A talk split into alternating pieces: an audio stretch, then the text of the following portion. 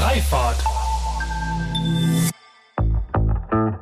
Und ähm, tatsächlich, es waren Leute da und die waren sogar bereit, ihr Auto zum damals noch äh, relativ unbelebten Flughafen BER zu bringen und äh, im Parkhaus abzustellen, damit der Phantomschmerz sich gar nicht erst einstellt, sondern sie eben halt wissen, okay, das Ding ist jetzt nur für einen Monat weg und ich probiere es jetzt mal aus, meine Alltagsmobilität anderweitig zu bestreiten.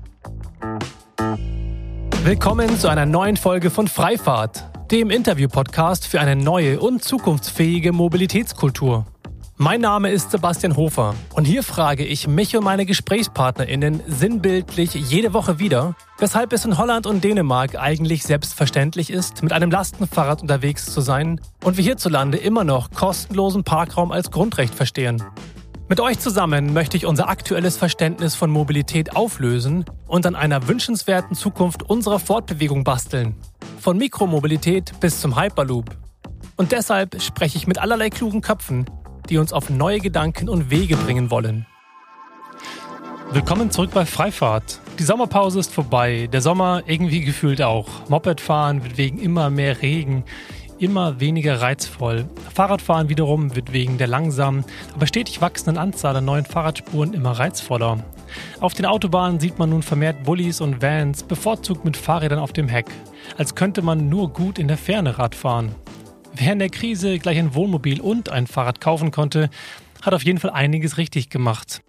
Man könnte jedoch auch sagen, spürbar hat sich nicht so richtig viel getan bei dieser Verkehrswende in den letzten Monaten. Über spürbare Veränderungen spreche ich deshalb in dieser Folge von Freifahrt mit meinem Gast Rolf Minkus. Er ist Geschäftsführer der Insel Projekt Berlin UG, welche die meisten vermutlich noch nicht kennen. Besser bekannt ist da eher eines seiner Projekte, das er seit 2016 zusammen mit einigen Partnern, darunter auch BMW, für mehr urbane Lebensqualität macht. Die sogenannte Neue Mobilität Berlin. Und hier vor allem die Kampagne Deine Sommerflotte. Wir wissen alle, dass wir veränderte Mobilitätsroutinen vor allem durch Erlebnisräume schaffen. Und genau das ermöglicht die Sommerflotte oder Deine Flotte, wie die diesjährige Ausgabe des Projekts heißt, die genau heute startet. Bei dieser Kampagne bekommen 50 TeilnehmerInnen für einen Monat ein Gutscheinheft im Wert von 500 Euro, welches mit Gutscheinen von so ziemlich allen Mobilitätsanbietern in Berlin gefüllt ist. Einzige Bedingung, man muss dafür das eigene Auto stehen lassen. Ich war immer schon großer Fan von diesem Programm und freue mich daher, dass es Jahr für Jahr in leicht veränderter Form wieder stattfindet. Dieses Jahr sogar finanziert von der Senatsverwaltung Umwelt, Verkehr und Klimaschutz aus Mitteln des Berliner Energie- und Klimaschutzprogramms. Doch bevor es losgeht, möchte ich euch noch meine Supporter vorstellen. Und das sind in dieser Folge die IAA Mobility und das Citizen Lab auf dem Marienplatz. Vom 7. bis 12. September findet dieses Jahr die international bekannte Automobilausstellung IAA mit einem neuen Konzept als Mobility Summit in München statt. Ziel ist es, Mobilität als Gesamtsystem zu begreifen, anstatt nur das Auto für sich zu feiern. Dazu präsentiert sich die Mobilität von heute und von morgen zum Anfassen und Erleben, zum Beispiel im Open Space in der Münchner Innenstadt, natürlich unter Berücksichtigung der aktuellen Hygienemaßnahmen. Unter dem Motto What will move us next geht es dort vor allem um die neuesten Mobilitätslösungen und Technologien auf dem Weg zur Klimaneutralität. Meine persönliche Lieblingsbühne ist übrigens die Dialogbühne auf dem Marienplatz als Teil des Citizen Labs. Das Citizen Lab ist ein bürgernahes Forum und greift viele der aktuell heiß diskutierten Facetten rund um das Thema Transformation der Mobilität auf. In kurzweiligen, teils auch partizipativen Formaten diskutieren Bürgerinnen mit Vertreterinnen aus Wirtschaft, Politik oder zivilgesellschaftlichen Organisationen, wie wir uns in Zukunft fortbewegen. In diesem Format geht es dann wiederum nicht nur um technologische Innovation, sondern auch um gesellschaftliche Teilhabe und Klimaschutz. Von der Innenstadt aus geht es über die Blue Lane zum Messegelände. Das ist eine Teststrecke, die ihr über die App der IAA buchen könnt. Dort findet man dann den Open Space Extended mit weiteren Erlebnisangeboten, Bike-Ausstellerhallen und einem bunten Rahmenprogramm. Für FachbesucherInnen hält der Summit auf dem Messegelände spannende industrieübergreifende Netzwerkmöglichkeiten und eine der größten Mobilitätskonferenzen der Welt auf bis zu sechs Bühnen bereit. Und mich findet ihr auch dort, denn ich werde am Samstag von 15 bis 15.45 Uhr eine Fishbowl-Session und anderem mit Professor Knie zum Thema Mobilitätskultur moderieren. Am Sonntag wiederum moderiere ich eine ganz besondere Veranstaltung von 12 Uhr bis 13.30 Uhr. Mithilfe der 4D-Mapping-Methode aus der Theory U von Otto Scharmer vom MIT machen wir in dieser Session komplexe Dynamiken der Mobilitätswende sichtbar. Und wer nicht nach München kommen kann, dem empfehle ich noch mein begleitendes Podcast-Format wiederum zum Citizen Lab. Denn am Mittwoch gibt es jeden Tag hier bei Freifahrt eine Folge zu den Highlights des Tages zu hören. Und für alle, die doch nach München kommen wollen, verschenke ich fünf Summit und Conference Basic Tickets im Wert von je 345 Euro. First come, first serve. Also schreibt mir am besten direkt eine E-Mail an podcast.freifahrt.org und mit ein bisschen Glück bekommt ihr ein Ticket davon ab. Und jetzt geht's los mit Rolf Minkus und deiner Flotte 21. Viel Spaß! Ist das so ein, so ein ähm, Motiv von dir, dass du lieber machst statt redest? Oder? Nee, das würde ich so nicht sagen. Ähm, nee, machen gehört auf jeden Fall äh, zum Reden dazu und umgekehrt, weil ähm, wenn du halt nur machst und nicht mit den Leuten redest, dann hast du auch ein Problem letzten Endes. Aber machst im Laufe der Jahre, weil wenn du sagst, machen und reden, äh, bist du ja ganz schnell bei dem Thema Partizipation, wenn das äh, mal auf den Punkt gebracht wird. Und da machst du einfach im Laufe der Jahre unterschiedlichste Erfahrungen, was äh, wie funktioniert und was wie Sinn macht. Okay, also wenn du Reden und Machen so ähnlich bewertest, dann lass uns noch mal einen Schritt zurückgehen. Und äh, meine Frage an dich wäre, wie kam es dazu, dass du dich für Mobilität und lebenswerte Städte engagieren wolltest? Also ich habe 2013 hier angefangen äh, mit der Idee der nachhaltigen Mierendorfinsel 2030 als äh, Anwohner, der da zu dem Zeitpunkt schon 18 Jahre hier gelebt hat ähm, ich habe hier am Mierendorfplatz Gesellschaft und Wirtschaftskommunikation an der UDK studiert und habe halt lange Jahre als Texter gearbeitet und irgendwann mich gefragt, okay, ähm, soll das alles gewesen sein? Und habe mich dann intensiv selbst befragt, äh, was aus meiner Sicht eben halt das Thema ist, was mich am ehesten beschäftigen würde und mich auch weitertragen würde und habe dann alle meine Kernthemen versucht mal so auf einen Nenner zu bringen und bin damals halt schon auf den Begriff der Nachhaltigkeit gekommen, dass das im Prinzip so das zusammenfasst, was mir persönlich wichtig ist und ähm, dass das auch ein Begriff ist, mit dem man auch ähm, ja, ja, mit dem man werben kann. Okay, das heißt, wenn ich das richtig verstehe, kam für dich irgendwann der Moment der Erkenntnis, zu überlegen, was du über deine Tätigkeit als Texter, als im weitesten Sinne Kommunikator gemacht hast, wie du das sozusagen übertragen kannst auf erlebbare Veränderungen in deiner, in deinem Kiez und ähm, genau so könnte man ja davon ausgehen oder könnte man ja sagen, dass du irgendwie mehr kommunikative Produkte oder ausschließlich kommunikative Produkte machen würdest. Aber du hast ja dann irgendwie beschlossen, diese Art von Erlebbarmachung von Mobilität voranzutreiben. Wie kam das? Ja, bis dahin war es ein langer Weg. Also wir haben halt vorher hier versucht, äh, mit den bestehenden Ressourcen äh, Projekte auf die Beine zu stellen. Unter anderem habe ich mit meinem heutigen Geschäftspartner äh, ein Unternehmensnetzwerk gegründet, äh, mit Hilfe der Bertelsmann Stiftung, hieß damals ähm, Verantwortungspartner Region Berlin-Mierendorf-Insel und war ein Förderprogramm. Ganz sperriger Name. ja, es war, es, ähm, war ein, ein Förderprogramm, äh, zur Entwicklung von Regionen und ähm, normalerweise für Flächenregionen gedacht. Und da haben wir halt äh, mal ganz lustig angerufen und gesagt, na ja, wir sind auch eine Region, nämlich eine Bezirksregion, äh, wollt ihr uns nicht auch mit aufnehmen? Und da haben sie sich mal äh, kurz überlegt, ja, das Programm läuft nach acht Monate, Berlin ist auch ganz schön mal vorbeizukommen. Und äh, irgendwie kam es dann dazu und haben dann praktisch halt hier ähm, das Unternehmensnetzwerk aufgebaut so dass eben halt kleine, mittlere, aber auch große Unternehmen dabei gewesen sind und haben damals dann uns mehr um den Energiesektor gekümmert, weil wir auf der Mierendorf-Insel ähm, sowohl Vattenfall als auch Gasak als auch die BTB äh, sitzen haben und haben halt versucht, halt rund um das Kraftwerk Charlottenburg und andere Themen halt ähm, Leuchtturmprojekte aufzubauen, noch nicht so hundertprozentig geklappt hat. Aber in diesen äh, vierteljährlichen Treffen, die wir dort organisiert haben, ähm, kam dann halt äh, unter anderem BMW auf uns zu und auch das Zentrum Technik und Gesellschaft von der TU. Und sie sind beide heute unsere Projektpartner noch. Ähm, die EMO war sozusagen vorher eben halt auch äh, Vermittler äh, des Ganzen. Das heißt, die haben ähm, auf die Anfrage hin wo BMW zum Beispiel etwas äh, zum Thema nachhaltige Mobilität machen könnte, auf uns verwiesen, in dem Sinne, als dass äh, wir so weit waren, dass wir auch diese Infrastruktur haben, dass man sowas auch machen kann, weil wir haben uns halt explizit auf den ähm, ökonomischen Teil der Nachhaltigkeit äh, hier fokussiert, weil bei uns hier vor Ort ein Verein äh, vorhanden war, schon damals, der im Auftrag des Bezirks das vereinfachte Stadtteilmanagement betreibt, die halt den sozialen Bereich äh, von Nachhaltigkeit abdecken oder auch immer noch tun. Genau. Und äh, so ist dann praktisch halt auch die neue Mobilität Berlin entstanden.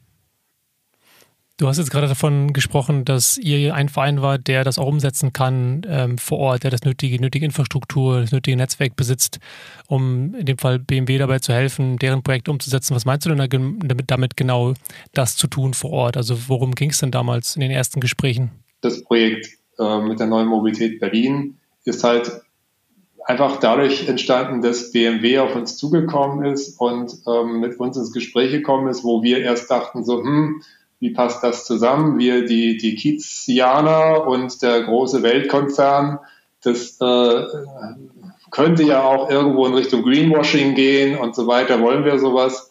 Und ähm, haben dann aber gesagt, okay, wir wollen zumindest mal ins Gespräch gehen mit den Kollegen, um zu hören, was die wollen, was die so mitbringen. Und abgesehen von Geld, äh, was immer eben halt in diesem Kontext wichtig ist, äh, war auch das Mindset, was damit verbunden war, so dass wir gesagt haben, damit kommen wir sehr gut klar. Und äh, mittlerweile hat sich eben halt daraus eine langjährige Geschäftsbeziehung beziehungsweise aber auch schon eine, ja, sagen wir mal, Freundschaft entwickelt.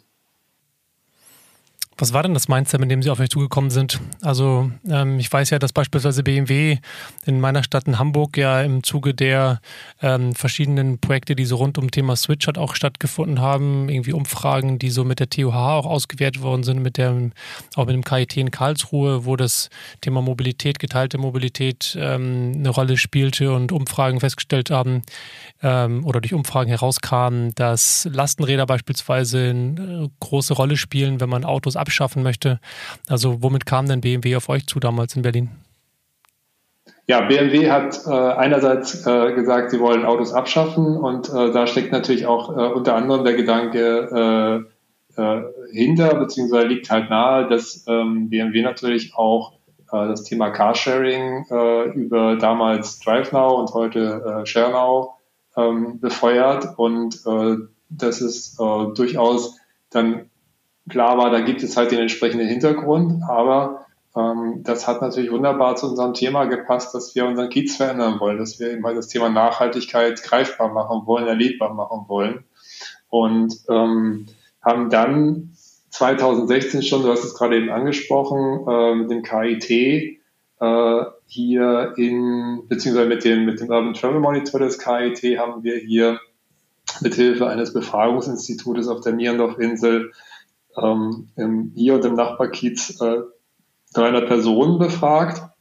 Das waren aufwendige Interviews von mindestens eine halbe Stunde Länge und äh, haben dann äh, einerseits natürlich diese ähm, Mobilitätstypen entwickelt, beziehungsweise mit dem das KIT hat es entwickelt.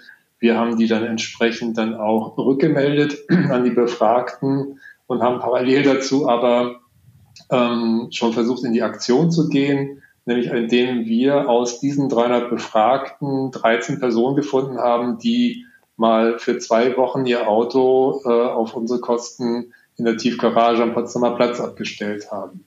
So, das, man, man hört es schon raus, das ist der Vorläufer von Deine Flotte oder von der Sommerflotte. Genau.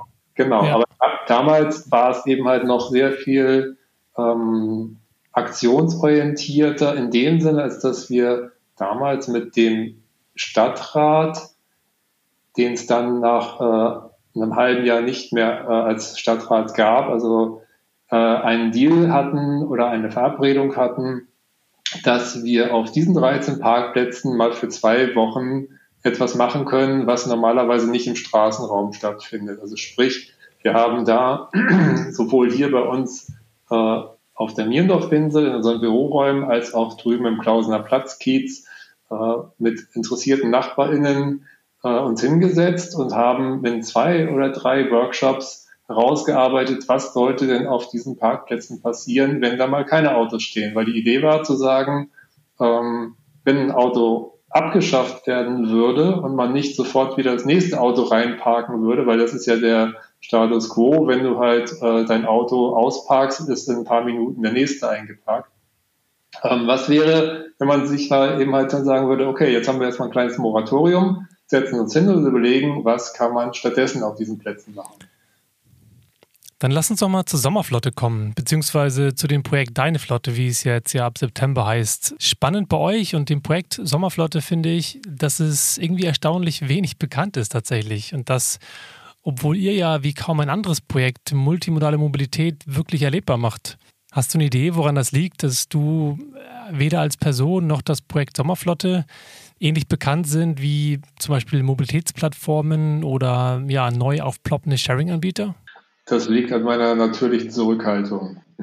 nein, äh, nein, nein, also wir sind eigentlich ähm, so, dass wir ein kleines Projekt sind, was, wie du schon sagst, einen ziemlich großen Wirkungsradius hat. Und dadurch, dass wir mit diesen Partnern unterwegs sind, mit denen wir zusammen, zusammen sind, ähm, haben wir die, den großen Vorteil, dass wir eigentlich weltweit bekannt sind. Ja, also sprich, dadurch, dass BMW diese Art von Projekte, wie du schon sagtest, mit Switch und ähm, anderen Projekten in äh, San Francisco, äh, was weiß ich wo, äh, Beijing und was weiß ich unterwegs ist, ähm, sind, ist unser Projekt ziemlich bekannt. Ja, also das heißt, wir, wir machen jetzt nicht ähm, so viel Eigenwerbung in dem Sinne, sondern stellen halt fest, dass unsere äh, Präsentationsbestandteile plötzlich irgendwo äh, auf der Welt in anderen Leute Präsentationen auftauchen und äh, freuen und wundern uns manchmal eben halt, wo wir uns wiederfinden. Insofern, ähm, ja, man könnte das Ganze noch offensiver bewerben, aber wir sind eigentlich mehr so für die Graswurzelarbeit und ähm, haben halt auch praktisch diesen Diskurs halt auch bis zum gewissen Grad mitgeprägt oder mitbearbeitet, in dem Sinne, als dass wir dann natürlich auch versucht haben, in der Branche oder in, in, dem, in dem Fachbereich, in dem wir da unterwegs sind, halt auch Leute mitzunehmen. Das heißt, wir haben 2000, lass mich überlegen, 16 oder 17, ich glaube 2017 haben wir einen Fachtag ähm, nachhaltige Mobilität in äh, Charlottenburg-Wilmersdorf äh, gemacht mit dem damals dann neuen Bezirksstadträtin. Ähm, das heißt, der Bezirksstadtrat, der, mit dem wir angefangen haben, der hatte Stadtentwicklung und Ordnungsangelegenheiten unter sich. Das ist dann halt nach der Wahl 2016 auf zwei Bezirksstadträte aufgeteilt worden. Und mit denen haben wir dann praktisch diesen Fachtag durchgezogen. Und ähm, ja, das sind dann eben halt auch die, die, wie soll ich sagen, da trifft man halt immer die, die ewig gleichen Bekannten. Und ähm, das macht es eben halt auch äh, einerseits spannend, auf der anderen Seite äh, merkt man halt schon, wie du, halt, glaube ich, auch schon sagtest, ähm, dass es halt auch ein, ein Zirkel ist, in dem man sich da be äh, bewegt und der ja zwar immer mehr wächst, aber immer wieder dieselben Themen hat und auch immer wieder dieselben äh, ähm, Forderungen und, und, Fragestellungen bearbeitet. Und deshalb ist es für uns natürlich auch wichtig, äh, ja, die, in diese Umsetzung zu gehen, ja, dieses, diese, diese Entwürfe dann mal lebbar zu machen. Lebbar machen ist ja genau das Element auch von deiner Sommerflotte. Du hattest ja schon anfangs ein bisschen angedeutet, wie es dazu kam, ein Projekt ins Leben zu rufen, Menschen dabei zu helfen, ihren Pkw stehen zu lassen und multimodale Mobilität erlebbar zu machen. Dieses Jahr geht die Sommerflotte oder dem Branding Deine Flotte 2021 jetzt im September an Start. Ähm, ich würde mich total freuen, wenn du mal erzählen könntest, wie es von dieser ursprünglichen Idee zu der Sommerflotte kam und jetzt tatsächlich zu diesen Weiterentwicklungen, sowohl namentlich als auch, ähm, was sich verändert hat, vielleicht in der Organisation der diesjährigen Ausgabe. Hm. Genau, äh, mir fällt da das Interview, was du mit Enrico Hove ähm, geführt hast, ähm, ein mit dem waren wir zusammen auch in einem unserer anderen Projekte Distribute, äh, grüne Kiezlieferketten für die Stadt von morgen. Da ging es halt um das Thema Lastenräder. Oh, okay. Das können wir vielleicht später nochmal ja. besprechen. Genau. Und der hat halt was von ähm, Brüchen in der Vita oder ähm, wie, wie hat er es genannt? Ich glaube irgendwie so. Ja. Ja. Und genau. genau. Und spricht man in der Soziologie ja gerne drüber, dass das so eine Gelegenheit ist, Veränderungen zu ermöglichen. Ne?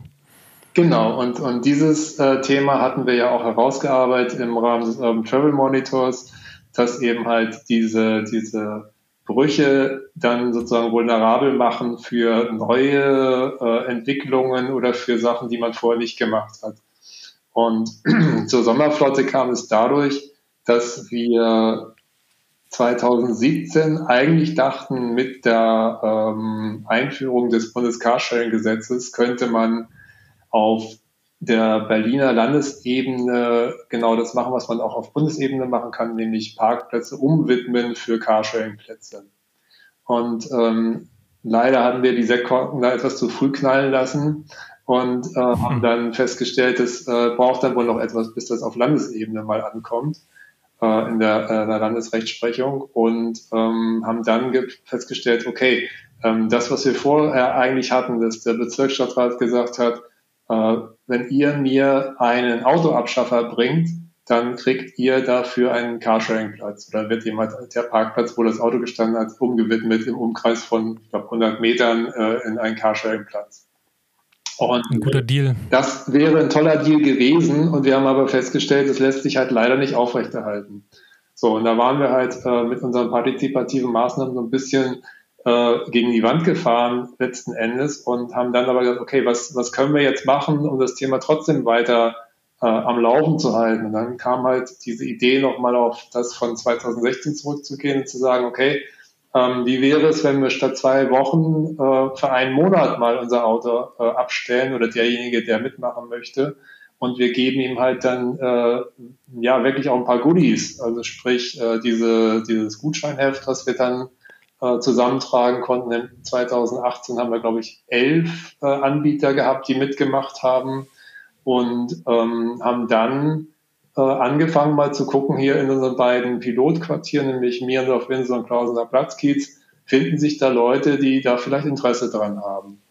Und ähm, tatsächlich, es waren Leute da und die waren sogar bereit, ihr Auto zum damals noch äh, relativ unbelebten Flughafen BER zu bringen und äh, im Parkhaus abzustellen, damit man auch den Phantomschmerz, der sich möglicherweise einstellt, das wussten wir damals noch nicht, wie, ähm, wie gerne die Leute dann sozusagen halt die Auto äh, loslassen, damit der Phantomschmerz sich gar nicht erst einstellt, sondern sie eben halt wissen, okay, das Ding ist jetzt nur für einen Monat weg und ich probiere es jetzt mal aus, meine Alltagsmobilität anderweitig zu bestreiten.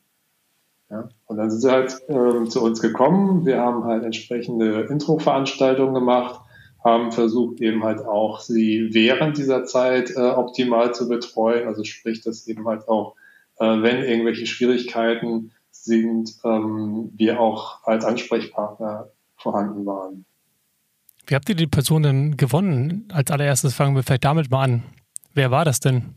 Leute aus eurem Umfeld, die eh schon sozusagen Interesse an sowas hatten? Oder waren das auch Leute, bei denen überrascht war, dass die sich sozusagen von ihrer, vielleicht von ihren Lebenseinstellungen, von ihren ähm, ja, Routinen für sowas begeistern können? Ja, definitiv. Das waren also alles Leute, die uns unbekannt waren, also fast alle. Und ähm, das lag einfach daran, dass wir halt Werbung gemacht haben, dass wir Plakate ausgehängt haben, dass wir uns eben äh, publik gemacht haben und äh, die Leute dann von sich aus gesagt haben, ja, ich würde es gerne mal ausprobieren. Und ähm, 2019 hattet ihr irgendwie grob 50 TeilnehmerInnen und ähm, in eurem Bericht ist zu sehen, dass knapp 40 davon das Projekt ohne eigenes Auto beendet haben. Das heißt, irgendwie knapp 10 haben dann doch den Phantomschmerz so stark gespürt, dass sie dann sich ihr Auto wiedergeholt haben und alle anderen haben es durchgezogen bis zum Ende und Nee, nicht unbedingt, sondern da sind äh, teilweise halt so Situationen gekommen, wie ähm, da ist plötzlich halt ein, ein Unfall oder eine, eine Krankheit in der Familie gewesen, wo man dann praktisch halt dann äh, wieder auf das Auto angewiesen war. Und da haben wir von vornherein gesagt, äh, wir zwingen jetzt keinen, das irgendwie zu Ende zu führen. Ja, einer zum Beispiel äh, hatte das Problem, dass er aufgrund eines ähm, Konkurses, den er irgendwann mal äh, fünf Jahre vorher hatte, ähm, seine Kreditkarte nicht angenommen wurde von den Mobilitätsdienstleistern, beziehungsweise eben halt die Schufa-Auskunft gesagt hat, äh, sorry, der äh, Mann ist noch nicht kreditwürdig. Ja, okay. und äh, solche Sachen lernst du aber erst kennen, wenn du äh, sowas machst. Also sowas, auf, auf sowas kommst du vorher gar nicht, dass das irgendwie ein Ausschlusskriterium sein könnte. Und insofern musst du halt immer dann irgendwie davon ausgehen, dass dann ähm, ja vielleicht Leute nachrücken oder so, aber in dem Jahr haben wir das noch relativ äh, äh restriktiv gehandhabt und haben halt diese 50 Leute starten lassen. Interessant ist ja sicherlich auch darüber zu sprechen, wie die, wie im Anschluss dieser eine Monat erlebt worden ist, im Sinne von, wie gut hat denn das Angebot multimodaler Mobilität in Berlin oder jetzt in diesem, in diesem Kiez, in diesen Bereichen, in denen ihr es durchgeführt habt, ähm, die Bedürfnisse erfüllt? Ähm, viele haben ja tatsächlich offensichtlich das Projekt zu Ende geführt. Manche haben ja dann nachher auch ihr Auto abgeschafft und sind sozusagen der multimodalen Mobilität jenseits eines eigenen Autos treu geblieben. Ähm, wie sehr habt ihr im Anschluss mit den TeilnehmerInnen gesprochen, um beispielsweise das Angebot für das nächste Jahr zu verändern oder beispielsweise die Erkenntnisse dann auch an, an die Senatsverwaltung heranzutragen? Also jede Flotte hat eine Vor- und Nachbefragung, die digital durchgeführt wird und dann auch entsprechend ausgewertet wird. Und das, was wir auf der Webseite da publik machen, ist eben halt ein Großteil der Ergebnisse. Und ähm, das Ganze ist eben halt von 2018 bis 2020 schon äh, sehr unterschiedlich auch gewesen, weil äh, 2018 war es halt in unseren Pilotquartieren, äh, Mierendorf, Insel Plauser Platzkiez. Ähm, aufgrund des Erfolgs sind wir dann praktisch äh, im nächsten Jahr auf ganz Charlottenburg-Wilmersdorf gegangen als äh, Zielgröße und äh, haben dann statt, äh, glaube ich, 15 in 2018 50 äh, TeilnehmerInnen zugelassen und ähm, 2020 haben wir dann, dadurch, dass wir mit Radio 1 eine Medienkooperation hatten, äh, ganz Berlin und Brandenburg äh, angesprochen. Was dazu führte, dass natürlich in all den drei Jahren völlig unterschiedliche Nutzungsszenarien dort vorhanden gewesen sind. Das heißt, ähm, Charlottenburg. Das ist ja voll spannend, ja. Also äh, Mierendorf, Insel, Klausener Platz, ist einfach absolute Innenstadt. Tage. Das heißt, hier hast du halt eine maximale Abdenkung an Sharing Mobility. Äh, wenn du Charlottenburg-Wilmersdorf nimmst, da ist, sind schon, schon Randgebiete irgendwo im Grunewald, wo ähm, du halt äh, gewisse Fahrzeuge einfach überhaupt nicht auffindest.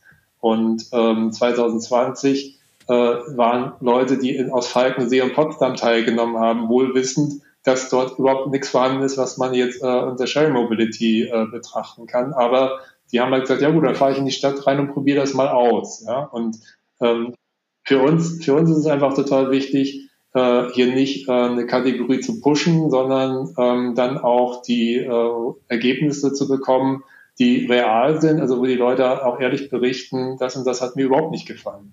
Ja? Also sprich, Verfügbarkeit war nicht da oder äh, App-Nutzung war nicht okay oder ich hätte lieber gerne irgendwie mich einmal angemeldet für alles und ja, und äh, ich meine, muss halt auch sehen, wir hatten äh, 2018 elf Anbieter, ähm, das Jahr drauf hatten wir 21 Mobilitätsdienstleister, die jetzt teilweise schon gar nicht mehr auf dem Markt sind.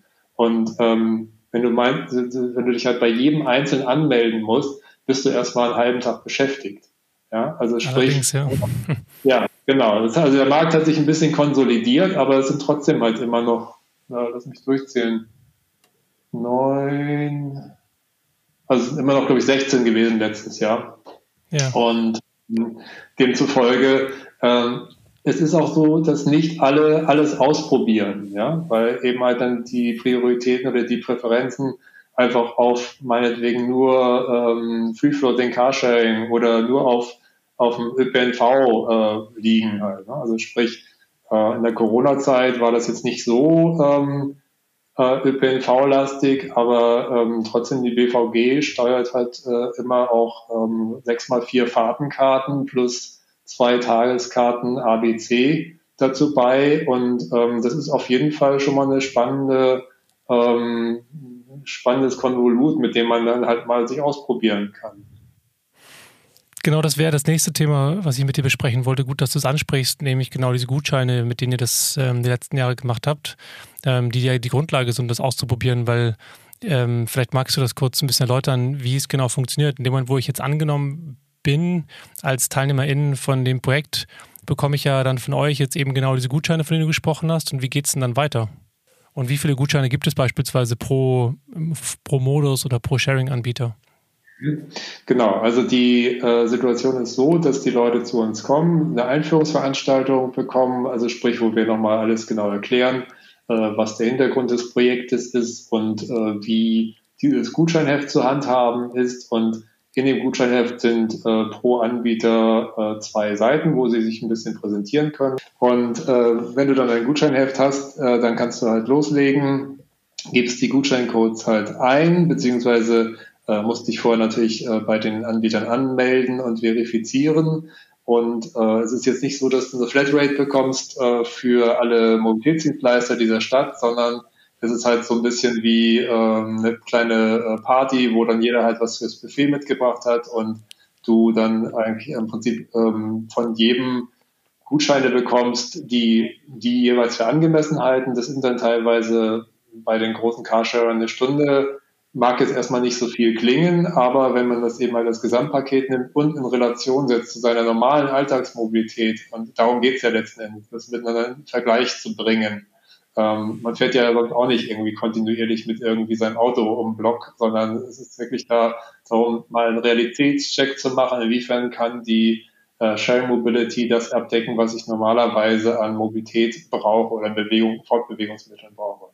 Und das eben halt ganz konkret bedarfsorientiert. Also sprich, nicht anhand des äh, Pkw, der halt nach dem maximalen Use Case äh, gekauft wurde, also sprich äh, äh, Familie mit drei Kindern, ähm, großen Einkauf oder äh, Urlaubsgepäck, äh, sondern ähm, so, dass man praktisch sagen kann, okay, was brauche ich jetzt in diesem Moment für ein Fahrzeug? Ne? Brauche ich eben halt ein Fahrrad, brauche ich ein Lastenfahrrad, äh, muss ich halt jetzt irgendwie quer durch die Stadt und es ist irgendwie Sommer und ich nehme mir jetzt irgendwie einen Motor, äh, einen E-Roller, fahre damit durch die Gegend oder muss ich was transportieren, nehme ich jetzt einen Maidbuster oder ne, so in der Richtung.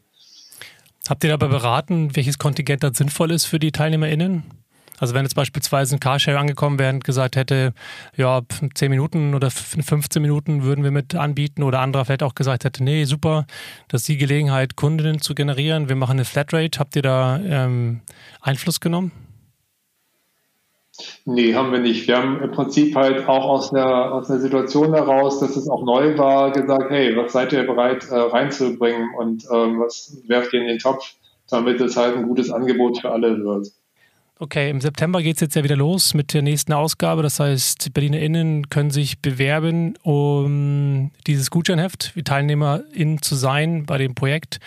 Ähm, seid ihr wieder begrenzt auf gewisse Postleitzahlgebiete oder seid ihr wieder Berlin und komplett Brandenburg und werden es wieder 50 sein oder wie viele Menschen können sich jetzt bewerben?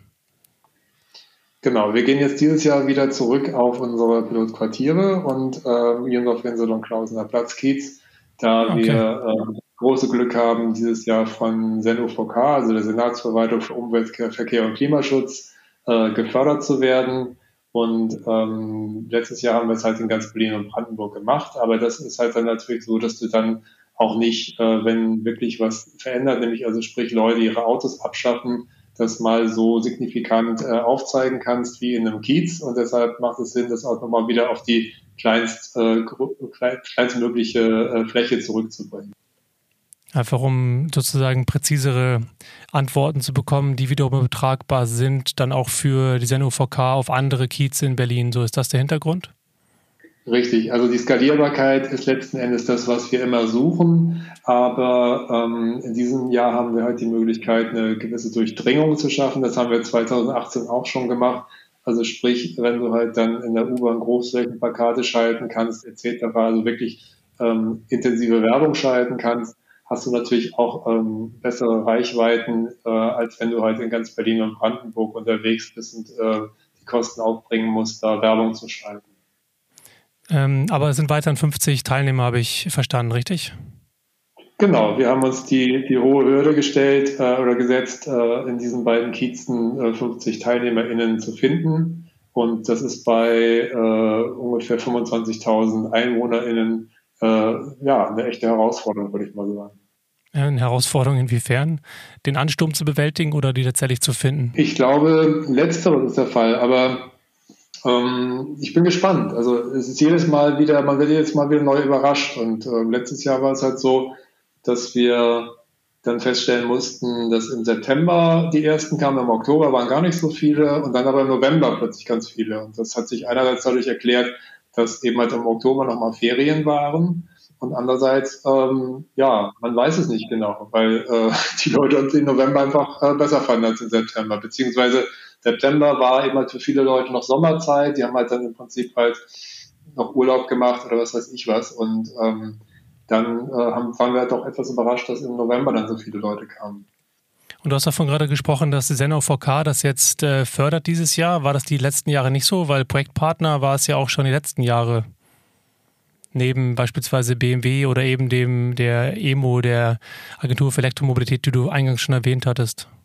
Äh, nee, Seno VK ist dieses Jahr erstmalig äh, dazugekommen und ähm, das Projektkonsortium besteht eigentlich aus dem Bezirksamt Charlottenburg-Wilmersdorf, der äh, Berliner Elektromobilitätsagentur EMO, dem Zentrum Technik und Gesellschaft von der TU Berlin und BMW und äh, der IPB, also der Inselprojekt Berlin. Das heißt, ähm, dass wir jetzt gefördert worden sind auf BEK-Mitteln, also Berliner Energie- und Klimaschutzprogramm. Das ist für uns ähm, wie so ein kleiner Ritterschlag, weil wir ähm, diese Kampagne jetzt eben halt auch schon mehrfach durchgeführt haben und uns sehr freuen, dass das auf Landesebene angekommen ist und wir möglicherweise damit halt auch die ähm, ja die die Übertragbarkeit auch ähm, jetzt langsam äh, aufbauen können, nämlich auch in anderen Bezirken sowas zu machen. Also es gibt ein Spin-off-Projekt, das heißt Kiez erfahren. Das läuft in Schöneberg Nord seit zwei Jahren. Ähm, glaube ich, geht jetzt langsam dem Ende. Geht, nee, nächstes Jahr sind die, glaube ich, noch unterwegs. Und ähm, die haben halt auch eine äh, Umparker-Kampagne, so hieß unsere Kampagne in 2016 auch, gemacht und ähm, machen im Prinzip halt mit unserer äh, Begleitung halt äh, genau dasselbe, was wir halt auch machen.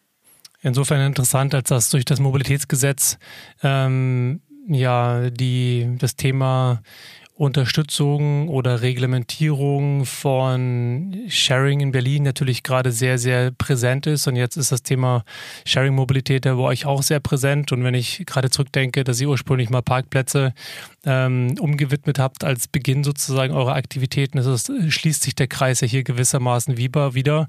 Und es ist ja eigentlich ein schönes ähm, schönes Indiz oder für oder ein schönes Symbol oder vielleicht eine schöne Aktivität, dass die Sendung VK hier tatsächlich dieses Projekt dann fördert. Ja, also es ist, ist super und wir sind ja auch in, in vielfältiger Beziehung letzten Endes mit Sendung VK und auch mit, mit anderen äh, Senatsverwaltungen. Und ähm, ja, wir versuchen halt immer irgendwelche äh, Meilensteine aufzubauen, sei es eben halt äh, mit deiner Flotte, äh, deine Kontinuität reinzubekommen, aber eben halt auch, das äh, hatten wir ja schon mal gesprochen, über Mirimobil, das ist halt das Projekt auf dem Mierendorfplatz, wo wir halt im Auftrag des Bezirksamtes halt eine anbieteroffene Mobilitätsstation eingerichtet haben für ein halbes Jahr. Es geht immer darum, Erfahrungen zu sammeln und äh, Dinge erlebbar zu machen. Da lasst da gleich nochmal drauf eingehen. Aber was mich nochmal interessieren würde, ist natürlich auch, bevor jetzt die Finanzierung durch die Senatsverwaltung äh, entstanden ist, wie wurde das Projekt denn davor finanziert? Genau, also die bayerischen Motorenwerke haben sich da als äh, verlässlicher Partner erwiesen über mehrere Jahre und ähm, dazu kommt aber, dass jeder von den Projektpartnern ganz viel Eigenengagement noch mit reingebracht hat. Also sprich, das hätte bei Weitem äh, nicht hingereicht, um das, was wir letzten Endes gewuppt haben, ähm, zu finanzieren. Das heißt, äh, das ist einfach mit sehr viel Herzblut das Ganze und ähm, ja, beispielsweise die EMO äh, ist seit, seit Anbeginn dabei, die ja normalerweise äh, Projekte anstoßen und dann laufen lassen und ähm, ganz entgegengesetzt ihrer Gewohnheiten sind sie halt immer dabei geblieben. Oder Zentrum Technik und Gesellschaft, die Frau Dr. Wendorf ähm, als Leiterin des Instituts ist halt kontinuierlich dabei. Und ähm, ja, wir sind halt wirklich alle äh, Überzeugungstäter, was das betrifft. War die Tatsache, dass BMW dort Hauptsponsor oder Hauptfinanzier ist, eine Hürde oder eher hilfreich, vor allem im Hinblick auf die Vielfalt an Mobilitätsdienstleistern, die teilweise auch in Konkurrenz zu BMW stehen, doch dann Teil des Projekts geworden sind und immer noch sind? Also BMW ist auf jeden Fall sowohl finanziell als auch von der Reputation ein Türöffner. Das kann man auf jeden Fall klar so hinstellen, ja. Und die, ähm, ja, die Diversität der Mobilitätsdienstleistern, das fand ich immer schon auch ein beeindruckendes ein Etikett für das Projekt, dass so viele dort mitmachen und eben Gutscheine mit reinwerfen, denn ohne die Vielfalt an Dienstleistern ist wahrscheinlich der Erfolg ähm, ja noch kritischer zu sehen, ne? wenn ich die Auswahl nicht habe, sondern dann aus drei, vier wählen muss und die sind dann ausgerechnet nicht dort verfügbar, wo ich eben wohne. Gerade wenn das Gebiet ein bisschen größer ist als nur jetzt die, die Bezirke, von denen du gesprochen hast. Ähm, wie habt ihr das geschafft, dass die dort alle ähm, an dem Projekt schon ja, die letzten Jahre mitmachen und immer noch mit, wieder mitmachen? Naja, das ist einerseits eben halt, äh, hat BMW irgendwann mal die Tür geöffnet, aber es ist halt jahrelange Vertrauensarbeit, würde ich sagen. Und ähm, ich glaube, äh, wir sind da teilweise wesentlich kontinuierlicher als äh, teilweise die Belegschaften der Mobilitätsdienstleister, die dann halt auch immer mal äh, wechseln, beziehungsweise dann ist halt ein äh, Anbieter am Markt und im nächsten Jahr ist er schon wieder weg. Insofern äh, haben wir, glaube ich, auch so eine gewisse Hartnäckigkeit, äh, das Thema weiter voranzutreiben. Aber ich glaube, es ist wirklich die, die Beziehungsebene, die halt uns auch ähm, als Projekt zusammenhält. Das klingt auf jeden Fall schön und spricht sehr für die Hauptforderung, die immer wieder im Raum steht, nämlich die Zusammenarbeit, die dann doch ja irgendwie teilweise sehr schwierig ist, ähm, sowohl zwischen Mobilitätsdienstleistern als auch dann den Verwaltungen, aber den der Verwaltung und der politischen Leitung teilweise. Also wir haben ja ganz, ganz häufig eben das Problem, dass irgendwelche Reibungen, ähm, ja, Zusammenarbeit verhindert. Aber ihr habt es offensichtlich geschafft. Ähm, die Vermutung liegt ja im Raum, dass es daran liegt, dass ihr gewissermaßen unabhängig seid, auch wenn ihr natürlich jetzt von einem großen Automobilkonzern ähm, gefördert seid, aber doch als Organisation ja einen gewissen Anstrich der Unabhängigkeit wart. Ist das so? Würdest du das bestätigen oder eher nicht? Doch, kann ich 100% bestätigen. Also wir versuchen immer irgendwie eine Form von Neutralität zu wahren. Also ähm, als eigentlich keinem äh, zuzuschlagen, und äh, diese Anbieteroffenheit zu gewähren. Und das Dritte wäre dann auch noch, dass wir nämlich damals auch deine Sommerflotte entwickelt haben. Das mag vielleicht ein bisschen komisch klingen, aber um unsere Kollegen in der Verwaltung nicht unter Druck zu setzen. Ja, also sprich, wir hatten ja. Wie meinst du das genau? Ja, wir hatten ja ursprünglich diesen Deal, äh, ein äh, Autoabschaffer ähm, macht einen Carsharing. Für einen Parkplatz, ja. Genau. Und um dieses äh, Thema einfach ähm, erstmal ein bisschen zurückzustellen, haben wir halt auch die Sommerflotte gemacht. Das heißt, in dieser Zeit, in den letzten drei Jahren, konnte sich die Verwaltung zum Beispiel auch weiterentwickeln im Sinne von, dass sie Ressourcen aufgebaut haben. Also sprich, analog zu Sendo VK zum Beispiel, was man ja auch mitbekommen hat, äh, die massiv äh, Menschen eingestellt haben, die halt sich mit Mobilität beschäftigen, ähm, äh, ja. ist es halt auch auf der Bezirksebene so, dass eben die Ressourcen da erst aufgebaut werden mussten. Nach äh, jahrzehntelangem äh, Personalabbau und äh, zu, zu, Zurechtschrumpfen der Bezirke äh, ist jetzt praktisch halt die Möglichkeit da, dass die Bezirke auch wirklich von sich aus aktiv werden, dass die selber ähm, Projekte akquirieren, die sie dann auch umsetzen können, weil ein Bezirk hilft es nicht wirklich halt ein Förderprojekt zu akquirieren, aber dann keine Leute zu haben, die das irgendwie abwickeln können. Ja, und das sind die Situationen, die man halt dann reingeraten ist und wo jetzt praktisch über das Machen, also wie gesagt, Distribute war auch ein Projekt, äh, auch ein BMBF gefördertes Projekt, wo wir fürs Bezirksamt ähm, gearbeitet haben oder mit dem Bezirksamt, ähm, wo letzten Endes eben klar war, da sind einfach Strukturen geschaffen worden, da sind Erfahrungen ähm, aufgebaut worden, wie kann man mit diesen Fördertöpfen umgehen, wie rechnet man sie ab, äh, was braucht man an Ressourcen, ähm, um das umzusetzen. Man könnte ja fast sagen, dass wenn das jetzt positiv läuft, und da drücken wir mal die Daumen, dass da wieder entsprechend ein Mehrwert an Ergebnissen herauskommt und viele Menschen diese positive Erfahrung machen werden können, ohne ein eigenes Auto unterwegs sein zu können. Mm, und das geht zurück zu meiner Frage, wieso sozusagen dieses Projekt eigentlich in gewissen Nischenkreisen bekannt ist, aber darüber hinaus vielleicht nicht unbedingt. Ähm, wäre doch eigentlich schön, wenn man diese Art von Projekt auf andere Bezirke, auch andere Städte äh, übertragen können würde. Ist das so euer Ziel eigentlich zu sagen, ihr, ihr schafft da so eine Art ähm, ähm, Blaupause für andere Kommunen, andere Städte? Ja, also wir haben uns letztes Jahr, beziehungsweise die letzten Jahre halt intensiv auch mit anderen Städten ausgetauscht. Wir waren auch ähm, bei mehreren Veranstaltungen von dem City to Share Programm zum Beispiel, auch in München ähm, haben wir dort ähm, den Zinetti-Platz besucht etc. Und ähm, da ist uns klar geworden, dass eben halt andere Städte äh, auch sowas gerne haben möchten. Ähm, das letzten Endes übertragbar zu machen, haben wir letztes Jahr äh, Deine Flotte 2020 digitalisiert und also sprich alle Prozesse, die damit zusammenhängen, also von der Anmeldung über die Verwaltung der TeilnehmerInnen äh, und so weiter ähm, digitalisiert und ähm, sind jetzt in der Lage, das eben halt auch an andere ähm, anzubieten. Hm, Digitalisierung ist ein gutes Stichwort. Yelby ist ja auch als Projektpartner mit dabei. Wird dann die, ähm, die Nutzung der Mobilitätsangebote ausschließlich über die Yelby-App möglich sein oder irgendwie incentiviert? Um es halt auch zu vereinfachen, dass man nicht irgendwie in jeder App sich wieder anmelden muss und so weiter und so fort, was ja der Haupt-USP äh, von so einer Aggregator-App ist. Also das überlassen wir den Teilnehmern, wie sie sich da entscheiden. Ähm, du kennst ja vermutlich die äh, Rahmenbedingungen von Yelby und auch die Rahmenbedingungen, mit denen die ähm, Mobilitätsanbieter unterwegs sind. Und ähm, das passt jetzt nicht in allen Fällen zusammen.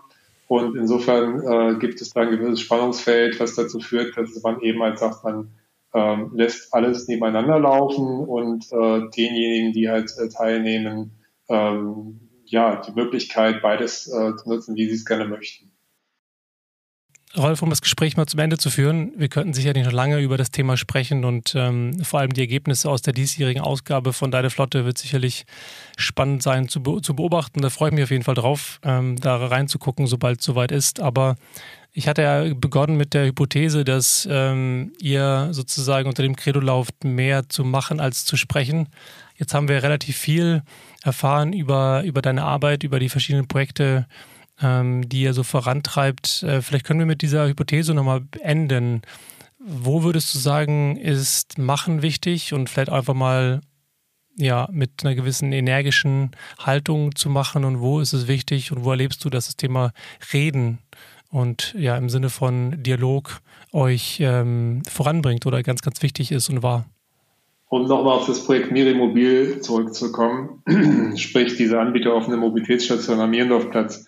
Da haben wir es anders gemacht als äh, 2016, 17 ähm, für Neue Mobilität Berlin, sprich wo wir dann äh, die Menschen vorher befragt haben, wo wir vorher in Workshops gegangen sind und ähm, nach den Workshops das Gefühl hatten, auch mit denjenigen, mit denen wir uns da zusammengesetzt hatten, dass wir einen Konsens gefunden haben, dass wir ein total tolles Thema oder tolles Projekt aufgesetzt haben. Und dann haben wir es umgesetzt und dann kannst du dann, ähm, nee, und haben es umgesetzt und haben dann plötzlich halt festgestellt, dass die Leute, die ähm, nicht dabei gewesen sind bei der Entwicklung des Ganzen, dann plötzlich uns ähm, negativ gesehen haben oder der Ansicht waren, dass das, was wir machen, halt nicht in ihrem Sinne war.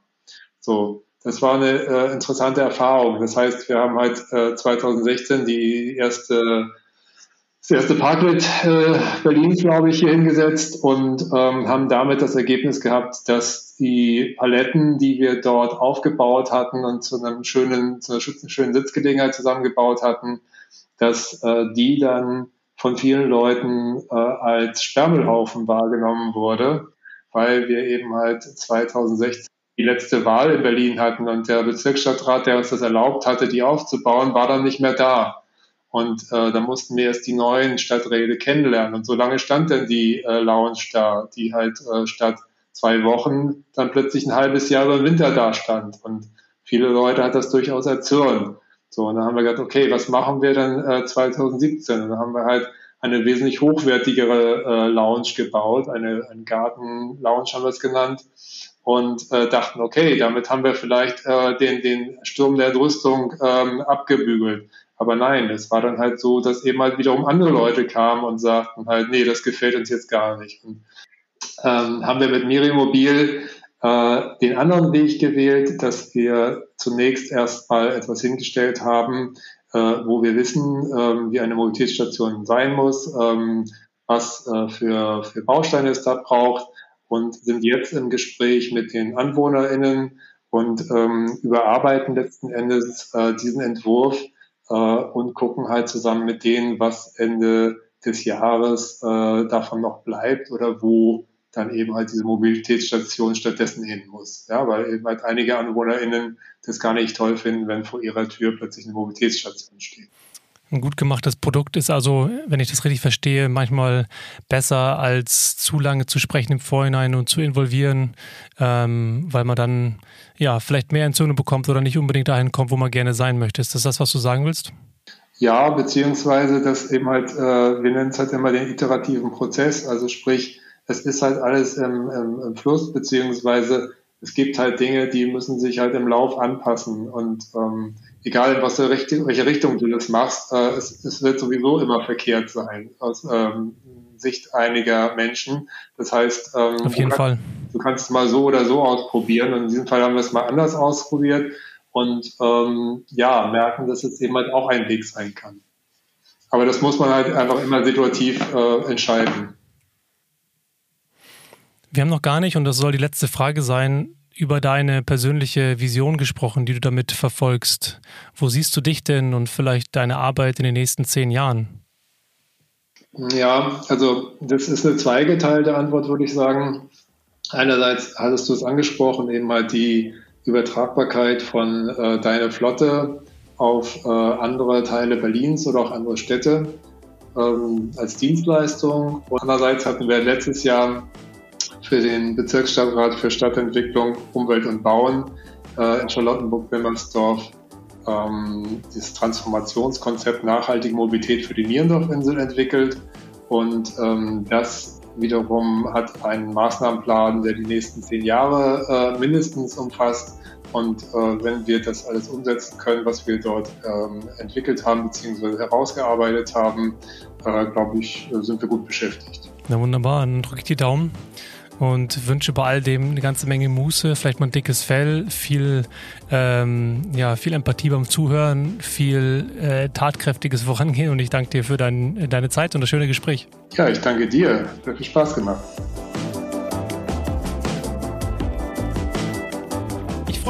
Freifahrt offenbar über die Sommerpause hinweg treu geblieben bist und danke, dass du heute mal wieder reingehört hast. Nächste Woche geht es wie gesagt weiter mit den Spezialfolgen zum Citizen Lab auf der IAA. Hört doch mal rein. Und wenn dir die Folge gefallen hat, dann freue ich mich wie immer natürlich auch über deine Unterstützung. Am einfachsten geht das, wenn du bei Spotify oder in deiner Podcast-App auf Abonnieren klickst und natürlich auch mit ein paar Sternchen und einem Kommentar bei Apple Podcasts. Außerdem freue ich mich, wenn du diesen Podcast fleißig weiterempfiehlst. Wenn du Kontakt aufnehmen möchtest, findest du mich bei LinkedIn, Instagram oder Twitter unter dem Namen Freifahrt. Das war es für heute mit Freifahrt. Mein Name ist Sebastian Hofer und ich freue mich, wenn du in der nächsten Folge wieder reinhörst und sage gute Fahrt und lass die Haare wehen.